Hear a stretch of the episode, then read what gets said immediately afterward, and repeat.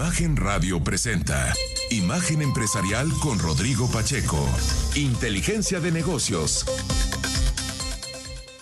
Mucho gusto darle la bienvenida a Imagen Empresarial. En esta mañana de lunes es 23 de octubre y tenemos mucha información de economía, negocios y finanzas. Como siempre, invitarle a que me escriba. Me encuentra en X, en arroba Rodpack, también en Instagram, en Soy Rodpack. Y esta mañana quiero enviar un saludo a Chihuahua, Chihuahua. Ya nos escuchan a través del 97.3 del FM. Un abrazo a mi estimado David Madero y a todo el equipo que le encabeza allá en Chihuahua y comenzamos con el resumen del programa. Banco Multiva presenta. Ahora, resumen empresarial.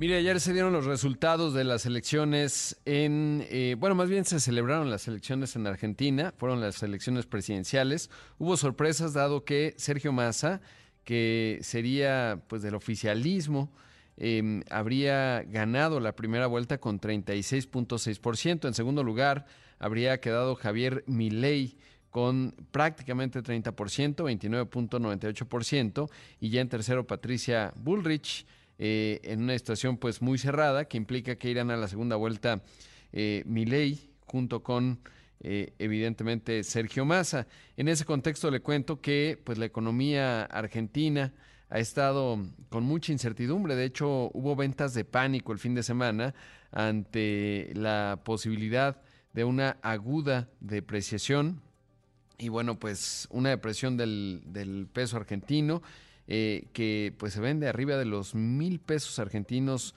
por dólar. El eh, dólar solidario, por ejemplo, estaba en 930. Estoy viendo ahora en el eh, justamente en el Clarín, uno de los diarios más importantes de la Argentina. Aquí tenemos un fragmento de lo que dijo Javier Milei, que evidentemente pues ha sido la sorpresa, digamos, de este año, que apareció en el panorama político de la Argentina eh, particularmente, pues no sé llamarlo ultraliberal porque es muy populista, ha dicho que va a desaparecer pues todo el gobierno y que va a desaparecer el Banco Central, en fin, esto es parte de lo que dijo. Hoy es un día histórico porque dos tercios de los argentinos votaron por un cambio, votó por una alternativa a este gobierno de delincuentes que quiere hipotecar nuestro futuro para permanecer en el poder. Durante todos estos meses, la campaña hizo mucho de lo que nos queremos un cambio, nos viéramos enfrentados. Por eso yo hoy vengo a dar por terminado ese proceso de agresiones y de ataques y que estoy dispuesto a hacer tabula rasa, barajar y dar de nuevo con el objetivo de terminar con el quiserismo. Bueno, pues ahí lo que escuchamos de Javier Milei, a ver qué ocurre con la Argentina, no está eh, menor. Y bueno, pues entonces, pues ya el próximo 10 de diciembre estarán eh, teniendo la segunda vuelta. Más bien, el, perdóneme usted, el 19 de noviembre es la justamente pues la segunda vuelta allá en la Argentina, eh, sin duda un país eh, clave, una economía la tercera más grande de América Latina después de Brasil, México y luego viene la Argentina y un país de enorme potencial que le ha pasado mal a lo largo de este siglo XXI.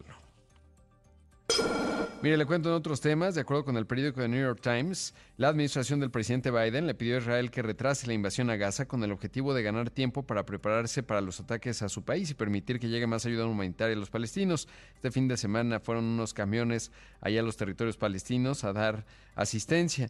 Por otro lado está el componente de Egipto, que es eh, lo que la semana pasada en la visita de Biden se logró eh, que entrara ayuda humanitaria por el lado de Egipto. Recordar que Hamas, como eh, pertenece, digamos, o nació de una rama de la hermandad musulmana, que es, digamos, pues muy, eh, digamos que el, actual dictador de Egipto, el general Sisi, le dio un golpe de Estado a la hermandad musulmana, entonces no, es, no les encanta el asunto, pero Egipto está bajo una situación bastante compleja. En ese contexto, bueno, pues hay mucha evaluación, digamos, de lo que implicaría para Israel invadir eh, la franja de Gaza y en ese contexto, bueno, mucho escepticismo de que no se vaya a, o, que no, que logre hacerlo de manera rápida y se piensa que pudiera involucrarse en una situación muy desgastante desde el punto de vista económico, político y por supuesto militar. Así que, bueno, pues eso es lo que está dando en esa parte del mundo. En otros temas le cuento que durante una transmisión por Facebook Live, el presidente del United Auto Workers, este poderoso sindicato automotriz allá en Estados Unidos, de nombre él Sean Fain, indicó que a pesar de que han llegado a un acuerdo con Ford General Motors y Stellantis sobre un aumento salarial del 23% y han avanzado en otras cuestiones, considera que el sindicato puede ganar más si aguanta eh, todavía más en las negociaciones contractuales. Seguido de esto, señaló que por ahora no habrá más plantas que añadir a las que están en huelga desde hace cinco semanas, pero advirtió que el sindicato podría anunciar una ampliación de sus huelgas en cualquier momento en función de los avances o falta de avances que tenga con las compañías automotrices. Por otro lado, le cuento que el gobierno mexicano asegura que Estados Unidos no está cooperando en el panel por, laboral por una mina de Grupo México, la mina San Martín, que es de Grupo México justamente. Y es que el gobierno mexicano eh, buscó un mecanismo laboral de respuesta rápido en el marco del TEMEC. En torno a ello, la administración de actual afirmó en documentos presentados ante el panel que Estados Unidos ha ocultado información clave en sus comunicaciones con el gobierno del país. En tanto, el eh, Sindicato Nacional de Trabajadores Mineros de la República Mexicana, que dirige Napoleón Gómez Urrutia, eh, dijo que el gobierno estadounidense solicitó el, el, primer panel de mecanismo laboral al acusar a la minera del empresario Germán Larrea por incumplir con los derechos de libertad sindical y negociación colectiva. En otros temas le cuento que la Secretaría de Turismo estimó que el Gran Premio de México, que va a ser el próximo fin de semana, del 27 al 29 de octubre, dejará una derrama económica de 15.624 millones de pesos y ello contribuirá con un promedio de 8.700 empleos en la Ciudad de México. Aunado a ello, destacó que se espera un porcentaje de ocupación hotelera promedio de 78% tan solo en la Ciudad de México, lo que equivale a 131 mil cuartos ocupados. Por otro lado, también se destacó que durante los días del evento se espera un de 400 mil espectadores en promedio, superando los 396 mil que se registraron el año pasado. Mire, le cuento que se acaban de dar a conocer datos del INEGI, en este caso el indicador global de la actividad económica, que muestra que en agosto la economía habría avanzado 3.5%, con fortaleza en las actividades secundarias, que crecieron 5% a tasa anual. Seguramente ahí está una influencia potente del eh, sector de la construcción, que también se reporta hoy, por cierto, y ahorita le cuento. Mientras que las actividades terciarias también eh, bien, 2.8% a tasa anual, mientras que las primarias, que representan 5% del PIB, apenas avanzaron también bastante bien, más bien no apenas, 2.7%. Ahora, la fotografía mes con mes, que nos ayuda a ver cómo va dibujándose el tercer trimestre del año, es un avance con respecto a julio de 0.4%. Las actividades primarias aceleran 2.6%, lo que más acelera fuerte. Las actividades secundarias, al igual que las terciarias, avanzaron 0.3%, así que buenos datos para la economía mexicana en agosto, sobre todo recordando que la economía va creciendo 3.6% en la primera mitad del 2023, lo cual ha sido pues realmente sorprendente. Eh, el año pasado, en, bueno, ya poquito más de un mes, se anticipaba que la economía iba a crecer 1.6%, sin embargo, pues ha estado con un resultado bastante fuerte. Y mire, justo hablando de eh, el crecimiento del sector de la construcción, eh, pues el valor de la producción de las empresas constructoras fue de 45% en agosto. Esto en comparación anual es un crecimiento eh, pues realmente doble dígito, muy pero muy potente. El valor de la producción eh, creció 5%, por eso le decía que pues es en parte el efecto que estamos viendo en las actividades secundarias. si bien el sector de la construcción representa pues ya nada más el 7% del Producto Interno Bruto de la economía, pero pues sí, ha estado creciendo la obra de ingeniería civil, es lo que más está avanzando en México, por mucho. Estamos ya en cierre de sexenio, se van a cortar listones de las grandes obras y eso es lo que está disparando el avance económico.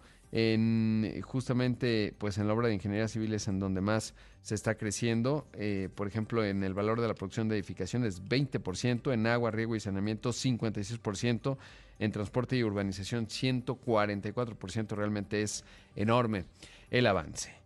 Vamos a hacer el primer corte. Esto es Imagen Empresarial. No se olvide de seguir la cuenta de X en Imagen, arroba imagen-mx o escríbame en arroba rodpack. Volvemos en un momento con más. Esta mañana está con nosotros José Roberto Solano Pérez, gerente de análisis económico, cambiario y bursátil en Monex.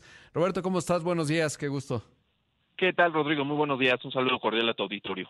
Oye, pues cómo llegamos esta semana en el ámbito local, eh, sin duda clave, eh, desde el punto de vista bursátil, por supuesto, lo que se dio hace un par de semanas con los grupos aeroportuarios, después ya se habría llegado a algún entendimiento, bueno, más que entendimiento es a decirles les vamos a cobrar del 5 al 9% de contraprestación, hubo ahí también algún impacto en el precio de las acciones, pero parecería que ya está relativamente estable esa parte. ¿Con qué arrancamos esta semana? ¿Cuáles van a ser los factores? Sí, mira, tú parece indicar que la volatilidad observada desde el mes de septiembre, este, en este mes de octubre podría continuar. Los mercados se mantienen con mucha cautela ante ya un confirmado, y lo hemos platicado en tu espacio, tono restrictivo de la Reserva Federal, el posible repunte de la inflación, que obviamente se sumaría a lo que ya te platicaba de esta visión hawkish de los bancos centrales y obviamente esto en general en el contexto pues el rally que hemos observado también en los bonos de Estados Unidos. La variable que presiona obviamente toda esta coyuntura es el escenario en Medio Oriente que dejó de ser un tema consideramos centrado en cierta región a un tono ya más estratégico entre varios países, dejando obviamente un espacio para diversos shocks que como ya hemos observado en este tipo de situaciones tienen implicaciones tanto en el plano macro y obviamente para diversos activos. Es por eso que hemos observado pues diversos ajustes o que los inversionistas tanto a nivel global y a nivel local se mantienen con cierta cautela. Esta semana, Rodrigo, pues yo te diría que es una semana muy robusta tanto a nivel macro como a nivel corporativo. A nivel macro destacan algunas cifras en Estados Unidos y la inflación en México y en el caso particular del tema corporativo veríamos los reportes de las empresas tecnológicas en Estados Unidos que podrían ayudar a compensar las caídas que hemos observado en semanas previas. Consideramos que en general todavía el escenario sigue siendo de cierta cautela por parte de los inversionistas. Hay que recordar que también en la visión un poco más hacia el 2024, pues ya se abre el, tema de que las tasas se mantendrán elevadas por mucho tiempo y el tema de recesión sigue tomando otra vez relevancia. Claro, y, y, mañana tendremos el dato de la inflación, que sin duda es clave en México, digamos, pues todo el mundo esperamos que siga descendiendo. Eh, en el caso, por supuesto, del IGAI que se va a conocer esta mañana, eh, pues buen dato, la verdad es que ya lo comentaba en el bloque anterior, un crecimiento de 3.5% de la economía en agosto a tasa anual y de 0.4% mes con mes, que no está nada mal considerando el ritmo que hemos tenido en la primera mitad del año y lo que va dibujando el tercer trimestre y lo que se observa, por supuesto, en la parte de servicios, ¿no? que es la, el componente más relevante de la economía. En cuanto al tipo de cambio, ¿qué, qué, cuáles van a ser los factores ya mencionados? Volatilidad nerviosismo y cautela.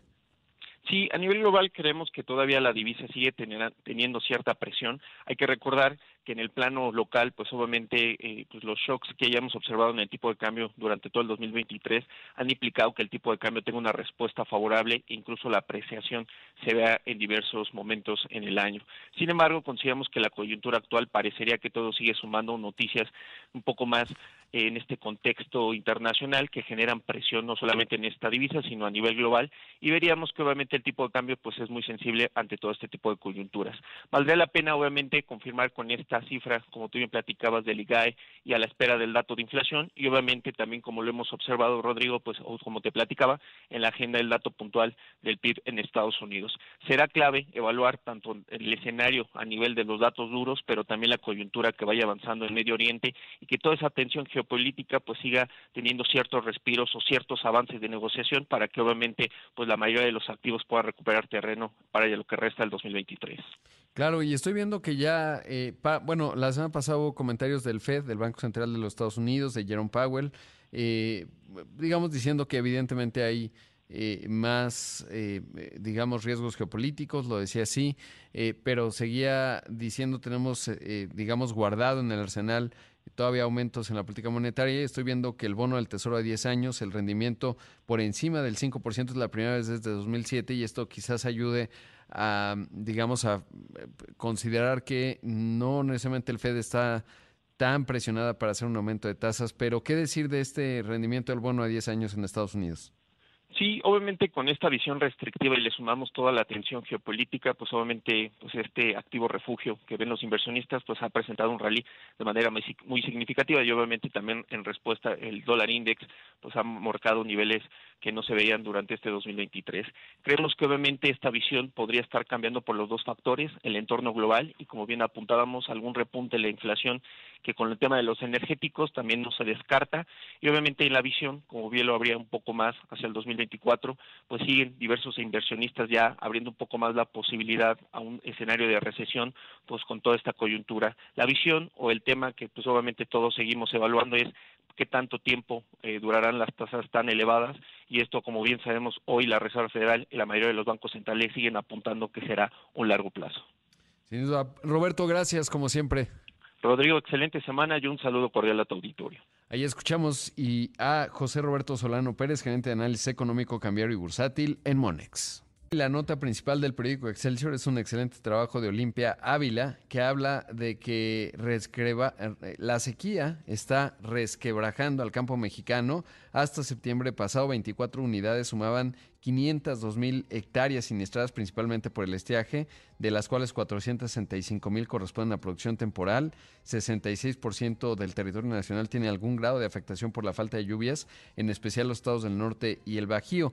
Realmente interesante. Ayer estaba profundizando en el tema del agua, pues la mayor parte de las aguas subterráneas, por ejemplo, se utilizan justamente para el tema agrícola en nuestro país. Y eh, si uno ve, estaba, está este modelo del panel intergubernamental del cambio climático de la ONU, en donde establece eh, pues distintas regiones y bueno, pues lo que viene para México es evidentemente más sequías porque vienen muchos días de por encima de los 35 grados centígrados. Esto en el modelo de que la temperatura global se está incrementando en 2 grados. Si es a 3, pues ya ni le cuento cómo se va a poner el asunto. Y lo que hace pensar, justo trae aquí en la nota, pues por ejemplo lo que hacen en, en África, tienen un recolector, una cosecha de agua mediante estructuras eh, metaorgánicas, por siglas en inglés se llaman MUF y bueno, pues es interesante, tendremos que aprender a ir gestionando el agua de manera mucho más puntual porque realmente, eh, pues sí, nos vienen más sequías como país y pues básicamente, siempre lo menciono, el precio del agua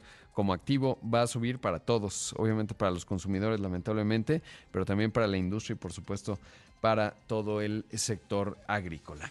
Antes de irme a, bueno, todavía tengo más tiempo, mire, rápidamente le cuento también otros temas internacionales. Eh, Volkswagen recortó su pronóstico de ganancias para lo que resta del año al estimar que obtendrá 23.820 millones de dólares, lo que indica un retorno sobre las ventas del 7 al 7.3%. Esto debido a los efectos negativos de las coberturas en materias primas al final del tercer trimestre, los, los cuales han tenido un impacto de 2.700 millones de dólares. También dijo Volkswagen sus perspectivas de entrega y ventas están esperando entre 9 y 9 millones y medio de vehículos en este año, mientras que se pronostica que las ventas crecerán entre un 10 y 15%, nada mal.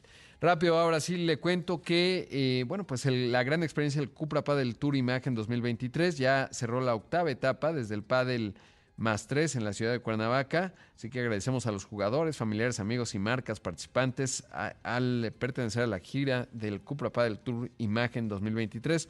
Por supuesto, y como siempre, felicidades a los ganadores. Vamos a un corte, esto es Imagen Empresarial. Regresamos en un momento con más.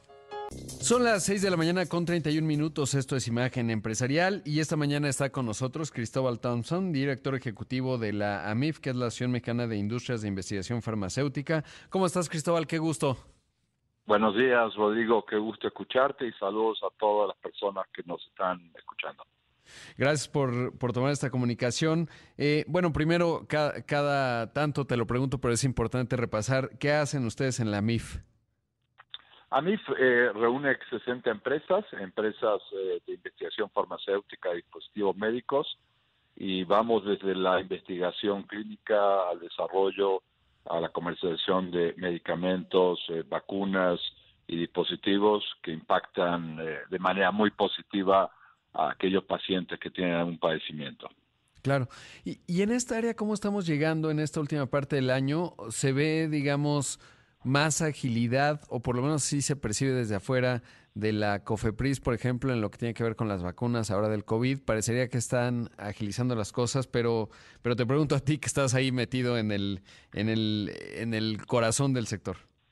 Claro que sí. Mira, en el tema vacunas eh, hubo una buena noticia. Primero el anuncio del presidente de que se podían aprobar vacunas para, para el sector privado, para complementar eh, lo que hace el sector público en poder brindar vacunas, sobre todo en COVID a los pacientes.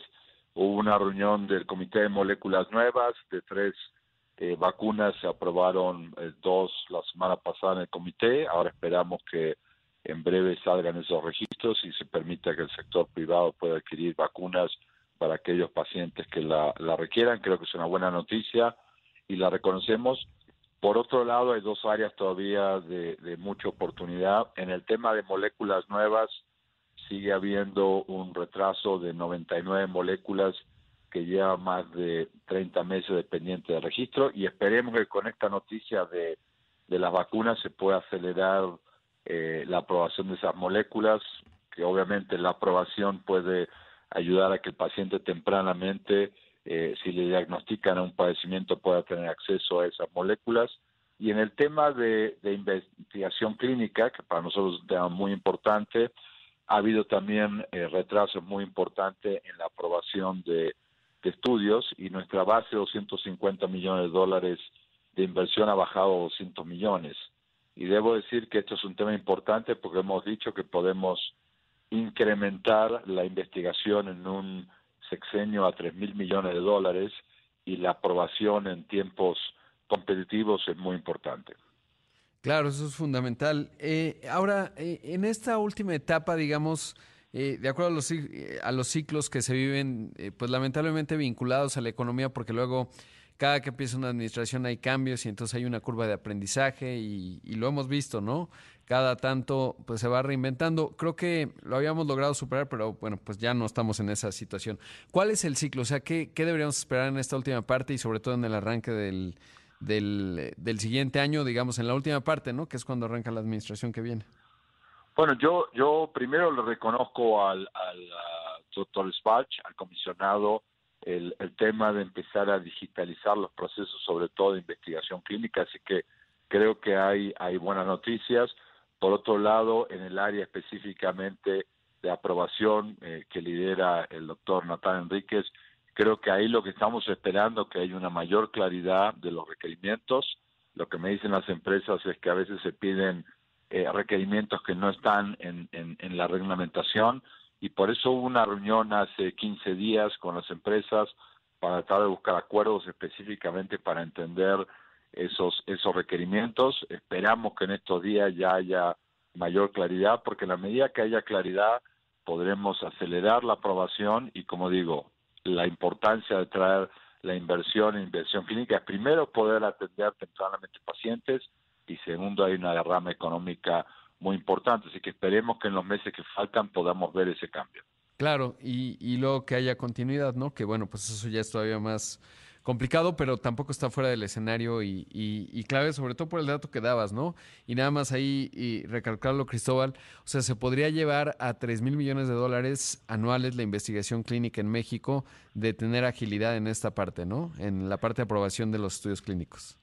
Es, es, es correcto, y tú sabes, investigación clínica es el primer paso para eh, fortalecer un ecosistema innovador tan importante y después de la pandemia hemos visto que todos los países están tomando acciones y, México por los investigadores que tiene, los centros de investigación, tenemos una gran oportunidad de estar entre los primeros 10 lugares a nivel global. Hoy estamos en la posición 29, así que confiamos en que haya esa, continúan esos cambios, esa claridad con las empresas de los requisitos, porque una vez más, eh, fortalecer el ecosistema innovador eh, en el área de medicamentos, dispositivos, es una gran oportunidad de, país y, estamos esperando y, y de sentarnos con la autoridad para buscar los mecanismos, no solo ahora, sino en la transición, para que México sea una verdadera potencia y eso tenga un impacto en las personas, en los pacientes y eso eh, tiene un impacto desde el punto de vista del bienestar de la persona y por supuesto del desarrollo económico.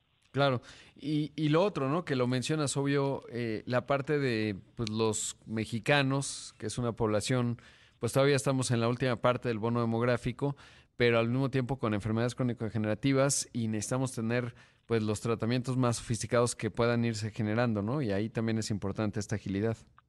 Bien, bien has mencionado, estamos en la parte final del bono demográfico, pues tenemos una gran oportunidad, una población promedio abajo de 28 años, y ahora con el nearshoring, por supuesto van a haber inversiones, va a haber eh, incremento en, la economía, lo cual es una buena noticia, y teniendo pacientes con un buen nivel de educación y un buen nivel de salud, por supuesto, va a detonar ese, ese desarrollo y llevarnos a lo que queremos, ¿no? Un, ser una potencia como país y por qué no pensar que en los siguientes años podemos estar entre las 10 economías más grandes del mundo.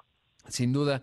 Eh, y, y, vinculado a ello, ahora que se dio el, decreto, ¿qué impacto tiene en la industria? La, me refiero al decreto de estímulo en el contexto del nearshoring, que ha sido el primero, eh, el primer paquete de estímulo, digamos, que se da en esta administración. ¿Hay algún impacto positivo para el sector farmacéutico? Mira, en el caso de dispositivos es muy importante, tú sabes, en el, en el caso de dispositivos, México es el octavo exportador del mundo, nuestra compañía de dispositivos está en la frontera, es una excelente noticia para seguir incrementando esa oportunidad. Y en el caso de los medicamentos, el otro día tuvimos inclusive un, un, foro en Washington, hemos dicho que uno de los temas importantes es el tema regulatorio, el tema COFEPRIS y, y, y el estar seguro que se cumplan con los tiempos legales de aprobación, creo que es un detonador muy importante. Con esa certidumbre, evidentemente va a haber mayores inversiones en el país y estamos llamados una vez más a a, generar esa, ese interés en las compañías de poder incrementar inversiones en México. Sí, sobre todo me quedo con lo que mencionas. Eh, México ahí tiene una área de crecimiento muy importante, pero sobre todo, pues ser eh, un, el, en vez de la posición 29 que hace un rato mencionabas, pues uno de los 10 primeros fácilmente, ¿no? Por la densidad de población, por la sofisticación que hay en la manufactura, por la vecindad con los Estados Unidos que también influye pero sobre todo, bueno, pues por el nivel de investigación que se realiza en México, que no es menor, pero bueno, pues tienen que estar todos los eslabones eh, bien encadenados con el objetivo de que esto pues se convierta en una realidad que no está tan lejos como uno podría pensar y creo que ahí hay un, un motivo de optimismo, pero también de poner mucha atención al asunto y me parece que ustedes en la MIF lo están haciendo justamente y te agradezco la entrevista, Cristóbal. Muchísimas gracias, Rodrigo. Como siempre, a la orden de seguir comentando un tema tan importante como es eh, cómo hacemos para seguir desarrollando el ecosistema innovador eh, tanto de medicamentos, vacunas como dispositivos médicos en el país. Claro, enormes oportunidades que hay ahí. Ahí escuchamos a Cristóbal Thompson, el director ejecutivo de la MIF, que es la Asociación Mexicana de Industria de Investigación Farmacéutica. Vamos a hacer un corte, esto es Imagen Empresarial. Regresamos en un momento con más. Estoy contento porque está aquí en el estudio y no es sencillo, lo decíamos, es lunes, ¿no? Se siente el peso del fin de semana. Está Juan Hernández, él es el director para América Latina en Vanguard, que es este enorme fondo de administración de activos fiduciario. ¿Cuántos activos administran, mi estimado Juan? Hola Rodrigo, muy buenos días. Bienvenido. Gracias por invitarme, qué gusto estar acá de vuelta y saludos a la audiencia. Eh, sí, Vanguard administra cerca de 8 trillones de dólares, o billones Exacto. dicho en español. Exactamente. Eh, de... Sí, para dimensionar, digamos, yo estoy citando datos del FMI, la economía mexicana vale un billón cuatrocientos mil millones de dólares o un trillion, 400 billion, ¿no? Uh -huh. Este sería eso, y es el tamaño enorme que tiene Vanguard. Eh, y es importante porque Finalmente, hoy empieza la semana, bueno, no la semana, pero eh, eh, el día de las administradoras de fondos de ahorro para el retiro en México, que es clave, es una discusión importantísima, porque obviamente muchas de estas administradoras pues se encuentran en ustedes como uno de los jugadores más grandes pues una opción, ¿no? En donde alojar el, activo, el dinero que van ahorrando los mexicanos. 100%, sí. Hoy empieza el encuentro Amafore, que es la convención anual que organiza la, la Asociación de Afores. Este, yo de aquí del programa voy para allá. Este, creo que es un gran encuentro porque, como tú dices, están todas las AFORES, están reguladores, hay otros agentes como nosotros que somos proveedores de las AFORES y es un buen foro para discutir distintos temas eh, de cara a lo que se viene. ¿no? Creo que eh, hemos tenido un par de años muy buenos, sobre todo desde la reforma del 2020, pero bueno, quedan muchos temas por discutir para mejorar el sistema. Claro. ¿Cuál cuál es digamos, eh, desde tu óptica en Vanguard, eh, ¿Cuáles son estos temas que, que, se tienen que discutir? ¿Cuáles son los puntos en los que hay que poner atención? A ver, creo que siempre se, uno de los temas que se discute mucho en la, en la convención es el tema de las inversiones, ¿no? Entonces ahí hablan distintos proveedores o hay algunos profesores de, por ejemplo, se va a hablar de inversiones alternativas, de inversiones sustentables, que son dos temas bastante importantes que se están discutiendo, pero también hay, uno, hay otros temas que para mí son bien interesantes, que es algo que yo platiqué contigo hace unos meses cuando hicimos un estudio, que es de temas de teoría del comportamiento. ¿Cómo hacemos que las personas ahorren más? Porque si bien la reforma de pensiones del 2020 ayudó mucho, ¿no? La, la contribución mandatoria va del 6,5 al 15, se baja en la semana de cotización, se sube la pensión mínima garantizada, quedan muchas personas que no van a tener una buena tasa de reemplazo. Piensa en los informales, piensa en gente que no tiene una relación de dependencia con su empresa, un profesional que factura honorarios, este, gente de ingresos más altos. Entonces, creo que en temas de teoría de economía del comportamiento, ¿cómo hacemos que las personas ahorren más de manera con inercia, digamos? Porque tomar la decisión de ahorrar para el retiro hoy es complicado porque hay que sacrificar un un, beneficio inmediato por algo que va a ser dentro de 30 años. Entonces, eso, por eso la teoría, la economía del comportamiento puede ayudar mucho. Claro, y, y, dos conceptos adicionales que hay que visibilizar. El interés compuesto, ¿no? Que el consumo presente que estás sacrificando, pues va a ser un consumo mayor gracias a la teoría del, interés compuesto, pero sobre todo en un momento en que lo vas a necesitar más y es difícil visibilizar más necesidades que vas a tener cuando no las estás experimentando, ¿no? Y, y, creo que ahí influye cognitivamente el que, bueno, cuando yo veo los datos, por ejemplo, de la confianza del consumidor y tal, y distintos indicadores incluso de la felicidad de los países, pues hay que decir que los mexicanos somos optimistas, pero ese optimista, optimismo te puede jugar en contra cuando piensas en el retiro, ¿no? Porque a lo mejor te imaginas un futuro más optimista del que realmente vas a tener con las necesidades que, que, llegan a la tercera edad, por ejemplo. 100%. De hecho, eh, a ver, ah, tenemos 70 millones de cuentas de ahorro para el retiro, pero realmente activas son 22, 24 millones. Y cuando tú le preguntas a la población en general, esta encuesta no la hicimos nosotros, pero la han hecho otros, y les preguntas cómo están para el retiro, dicen, pues mis hijos. ¿no? Eso es una... es una...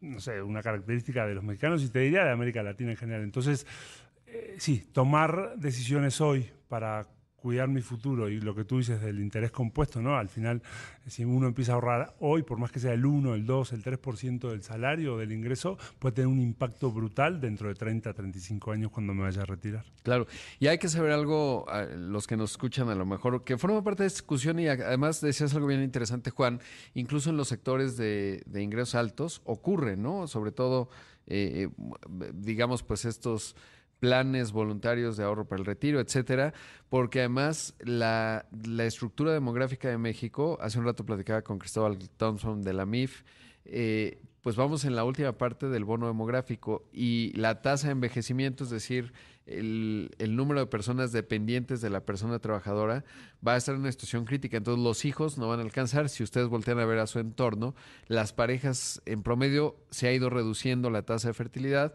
y por lo tanto suelen tener un solo hijo. ¿no? Entonces ya no va a funcionar porque ese hijo esperemos o bueno, no esperemos cada quien sus decisiones, pero en el agregado tendrá hijos y entonces vas a tener una situación en donde va a ser una persona que trabaja que tiene más dependientes económicos de lo que hoy es. Entonces, el marco de referencia de hoy no aplica al marco de referencia del mañana y eso hay que saberlo porque no va a haber dinero. 100%. De hecho, bueno, tú ahí tocas un tema que es antes en los sistemas mundiales teníamos esto de sistemas de reparto, ¿no? Y en, bueno, en los 90 se reformó el sistema de México y de muchos países de América Latina porque esto que tú dices al final no va a alcanzar porque por cada jubilado no hay tantas personas trabajando. Tú lo hacías en la familia, ¿no? El hijo contra los papás. Y además nosotros vamos a vivir cada vez más, ¿no? Y en el retiro hay una inflación muy importante que es de los gastos de salud, ¿no? Nosotros necesitamos más salud. Entonces, sí, creo que, por ejemplo, la reforma de pensiones atiende mucho de esto, sobre todo para los, las personas de menores ingresos, de hasta 5 UMAS, que son como, son como 15 mil pesos al mes. Eh, porque le sube la pensión mínima garantizada y eh, le baja la semana de cotización. Pero las personas que ganan más y las personas que ganan más de 26 sumas, que son las personas que están topadas en la contribución, esas personas necesitan hacer algo personalmente, voluntariamente. Una- un plan personal para el retiro, ahorrar en la Afore voluntaria, en fin, hay varios. Un ETF, ¿no? O sea, ya es más sofisticado, pero, pero Sí. sí, ¿no? Sí, sí, sí, claro que sí. y a irlo gestionando. Porque además ocurre otra cosa, Juan, y es, eh, pues, eh, a ver, si vemos los indicadores de México en obesidad, pues eso te lleva acompañado de enfermedades crónico-degenerativas que son de tratamiento carísimo. El sistema de salud público no va a alcanzar necesariamente por justamente la estructura demográfica, vas a necesitar dinero para atenderte, ¿no? Y entonces esa es una realidad. Como decías, vamos a vivir más, pero también con qué calidad, y eso es clave. 100%. Sí, nosotros estimamos que a nivel mundial la tasa de reemplazo tiene que estar entre el 70 y el 85% de, de los últimos ingresos. Este, con la reforma, si tú trabajas formalmente y aportas o llegas a las semanas mínimas de cotización, vas a estar bien con ingresos bajos, hasta 5 UMAS, que atiende una parte de la población altísima. Sí, Entonces sí. es muy buena la reforma. Pero hay mucha gente que no va a estar, no le va a alcanzar. Entonces es bien importante. Nosotros en este estudio que hicimos eh, con México, ¿cómo vamos? Que es este think tank, ha- hacen unas recomendaciones de política pública, por ejemplo, de inscripción automática al ahorro voluntario, ¿no? Y que tú puedas hacer un opt-out, ¿no? Si ya, por ejemplo, si ganas más de 5 UMAS y dependiendo del ingreso, te retenemos el 1, el 2, el 3% de tu ingreso.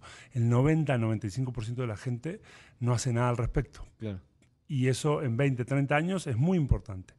Y si tú quieres, dices, oye, no, yo no quiero que me re- retiren nada, puedes ir y desafiliarte. Entonces, estas son algunas de las recomendaciones que podrían eh, aplicarse desde un punto de vista de política pública que podrían tener un impacto bien, bien, positivo. Sí, sí, es, es una discusión fundamental. Y la otra es, eh, digamos, pues esta, hay un montón de, mm, digamos, lo digo así eh, de manera muy sencilla, hay mucho dinero que están administrando las, eh, que tienen las administradoras y hay también buenas discusiones de cómo esto puede ayudar a dinamizar siempre y cuando teniendo este marco prudencial de cuidar ese dinero que es fundamental para los mexicanos, sobre todo en la confianza también, ¿no? Que es Sí. clave que, que esa se mantenga, pero también se puede más agilidad, ¿no? Sí, a ver, creo que las Afores lo han hecho bien, eso sí. Si uno mira del 97 al 23, 24 años, casi 25, eh, el rendimiento anual nominal ha sido casi el 10% y real 4.8. O sea, sí han hecho un buen trabajo. Obviamente al principio era pura deuda gubernamental y con los años ha ido flexibilizando el sistema. Creo que hoy las Afores en promedio invierten como un 50% en deuda pública y el resto está repartido entre acciones mexicanas, acciones internacionales, que ahí son los ETFs que administra Vanguard y otros proveedores, eh, fibras, ¿no? bonos corporativos, o sea, le, le- le prestan a las empresas, y alternativos. Y ahí en alternativos sí hay esta posibilidad de financiar empresas más pequeñas, proyectos de infraestructura, crédito privado. Entonces, bueno, de hecho en la, en la convención se va a discutir mucho de las inversiones alternativas y el impacto que pueda tener para la economía. Tú decías, las Afores manejan 300 mil millones de dólares. Es el 25% del PIB y se estima que con este incremento de aportaciones en el 2035 va a ser el 50% del PIB. O sea, es un ahorro interno brutal que si se canaliza bien, obviamente las Afores tienen que darle el mayor retorno a sus trabajadores, ese es su mandato. Sí. Pero si pueden encontrar inversiones en México que ayuden al crecimiento de la economía, mejor aún, ¿no? Sí, qué gran dato este sí no lo sabía, el del 50%, es enorme. Enorme. Y, y con enormes oportunidades y retos, obviamente, por lo que ya decíamos, tendría que ser más todavía, ¿no? En función, no de las afores, sino del ahorro bruto del país, eh, considerando lo que estás mencionando en términos de la necesidad que tenemos de ahorrar más, porque estamos en una situación crítica, sobre todo por los cambios demográficos que vienen, y el marco de referencia va a cambiar y es difícil advertirlo, eh, y eso, bueno, pues yo creo que es parte del mensaje de lo que espero que se discuta hoy, que les estarás diciendo esta mañana y que será parte de lo que hoy se esté hablando en esta convención de la, de la Mafore. Muchas gracias, Juan, por estar aquí. Claro que sí, Rodrigo, muchas gracias a ti, un placer. Buenos Siempre días. un gusto. Hay 18 mil temas que ya espero que tengamos la oportunidad también del panorama global, cómo se ve, cuál es el, el eh, digamos, el paisaje de inversión, etcétera. Pero bueno. Eh, ahí escuchamos a Juan Hernández, el director para América Latina de Vanguard. Y con esto llegamos al final de una edición más de Imagen Empresarial. Como siempre, agradecerle mucho que me haya acompañado. Los que ya tienen una taza de café, enhorabuena, están despiertos, tienen información, ya escucharon a Juan, eso es muy bueno. Pónganse a hacer ejercicio porque las enfermedades crónico-degenerativas no ayudan. Así que también, pues los que ya están con la disciplina del ejercicio ya ganaron el 2023. Quédese con Pascal Beltrán del Río, que tiene mucha y útil información que usted necesita escuchar. Soy Rodrigo Pacheco, lo veo en los distintos espacios de Imagen Radio y también en Imagen Televisión. Que tenga un excelente lunes. Imagen Radio presentó Imagen Empresarial con Rodrigo Pacheco. Inteligencia de negocios.